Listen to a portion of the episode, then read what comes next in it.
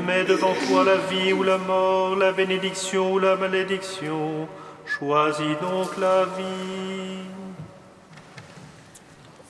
Celui qui croit en ma parole est passé de la mort à la vie. Lecture du livre du Deutéronome. Moïse disait au peuple, Vois, je mets aujourd'hui devant toi ou bien la vie et le bonheur, ou bien la mort et le malheur. Ce que je te commande aujourd'hui, c'est d'aimer le Seigneur ton Dieu, de marcher dans ses chemins, de garder ses commandements, ses décrets et ses ordonnances. Alors, tu vivras et te multiplieras. Le Seigneur ton Dieu te bénira dans le pays dont tu vas prendre possession. Mais si tu te détournes, si tu détournes ton cœur, si tu n'obéis pas, si tu te laisses entraîner à te prosterner devant d'autres dieux et à les servir, je vous le déclare aujourd'hui. Certainement vous périrez, vous ne vivrez pas de longs jours sur la terre dont vous allez prendre possession quand vous aurez passé le Jourdain. Je prends aujourd'hui à témoin contre vous le ciel et la terre. Je mets devant toi la vie ou la mort, la bénédiction ou la malédiction. Choisis donc la vie pour que viviez, toi et ta descendance, en aimant le Seigneur ton Dieu, en écoutant sa voix, en vous attachant à lui. C'est là que se trouve ta vie, une longue vie sur la terre que le Seigneur a juré de donner à tes pères, Abraham, Isaac et Jacob.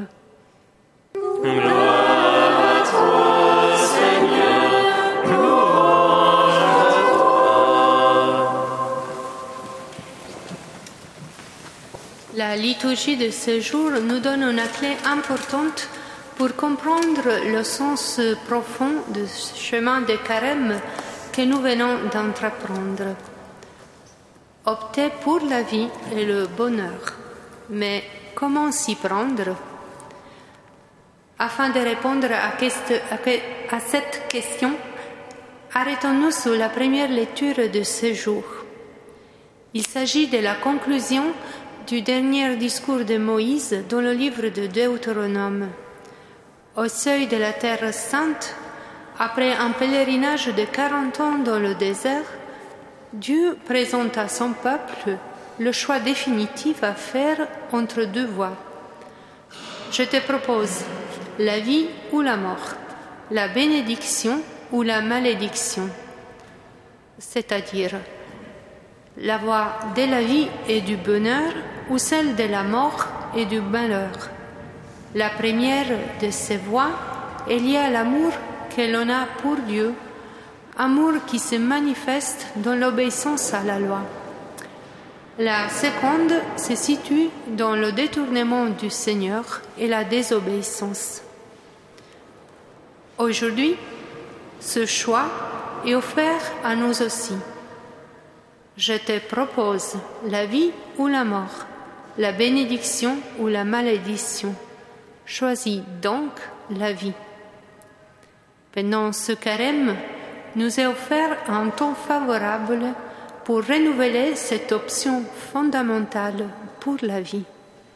Telle est notre vocation, choisir la vie. Mais comment choisit-on la vie? Comment fait-on? La liturgie de ce jour nous répond à travers tous les commandements, à travers tous les noms qu'il nous propose, à travers la croix, comme nous le rappelle l'Évangile. Qui veut sauver sa vie la perdra, mais qui perdra sa vie à cause de moi, celui-là la sauvera. Ainsi, Nouveau et Ancien Testament vont de pair. Dans la première lecture du Deutéronome, la réponse de Dieu est Si tu écoutes les commandements du Seigneur ton Dieu que je t'ai prescrit aujourd'hui, et que tu aimes le Seigneur ton Dieu, que tu marches dans ses voies, que tu gardes ses commandements, ses lois et ses coutumes, tu vivras. À première vue, cela ne nous plaît pas trop, mais telle est la voie. Perdre sa vie pour la sauver. Tel est le paradoxe que nous devons avant tout garder en mémoire pour choisir la vie. Ce n'est pas en nous arrogeant la vie pour nous-mêmes, mais seulement en donnant la vie. Ce n'est pas en la possédant et en la prenant, mais en la donnant que nous pouvons la trouver. Tel est le sens ultime de la croix.